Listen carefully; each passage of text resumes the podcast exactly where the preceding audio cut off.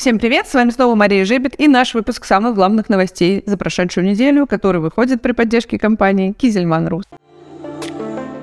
Помимо уже выделенных 10 миллиардов рублей, Минсельхоз рассчитывает, что еще 10 миллиардов рублей будет выделено на поддержку аграриев. Как сказал министр сельского хозяйства Дмитрий Патрушев, эти деньги пойдут на адресную помощь сельхозтоваропроизводителям и на компенсацию затрат 2022 года.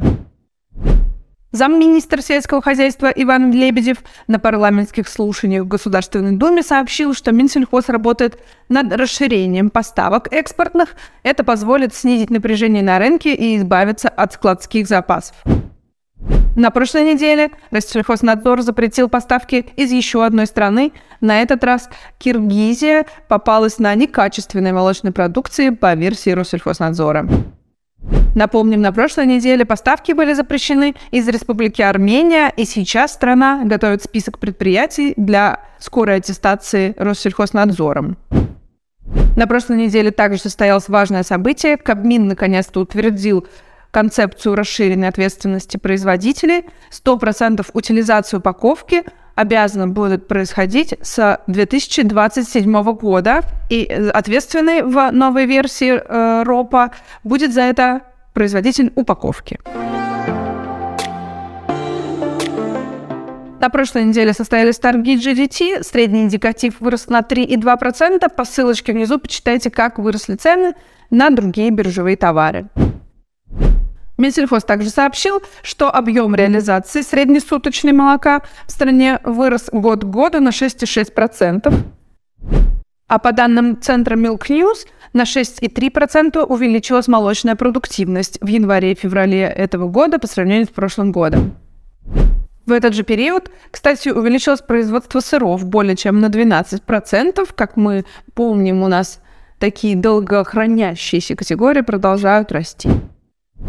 Ситуация с ценами на рынке продолжает быть напряженной – а, как вы помните, аграрии и Нижегородской области и Татарстана жаловались на снижение закупочных цен. Татарстан оценил общие потери ежемесячно почти в полмиллиарда рублей. Нижегородские аграрии сказали, что теряют 150 миллионов рублей, и им уже планируется выделить субсидию.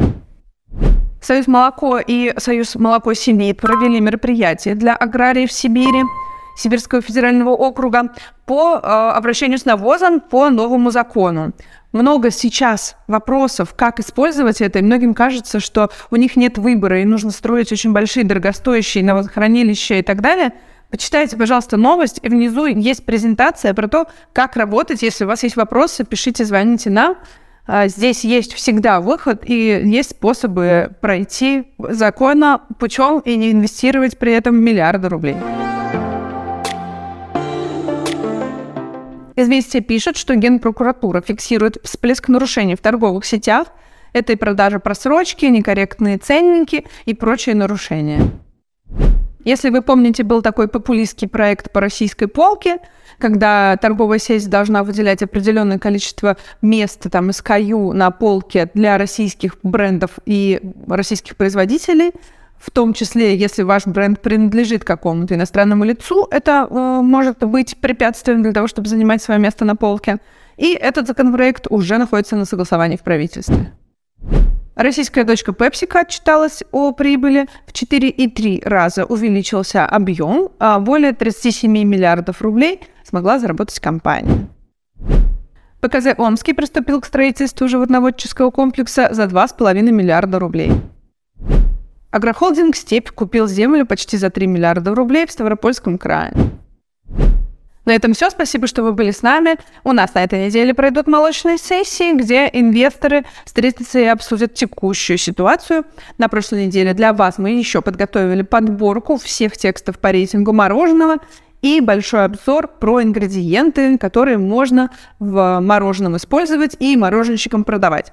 На этом все. Спасибо, что вы были с нами. Подписывайтесь на наши каналы в Телеграме, на наши рассылки самых главных новостей. И до новых встреч!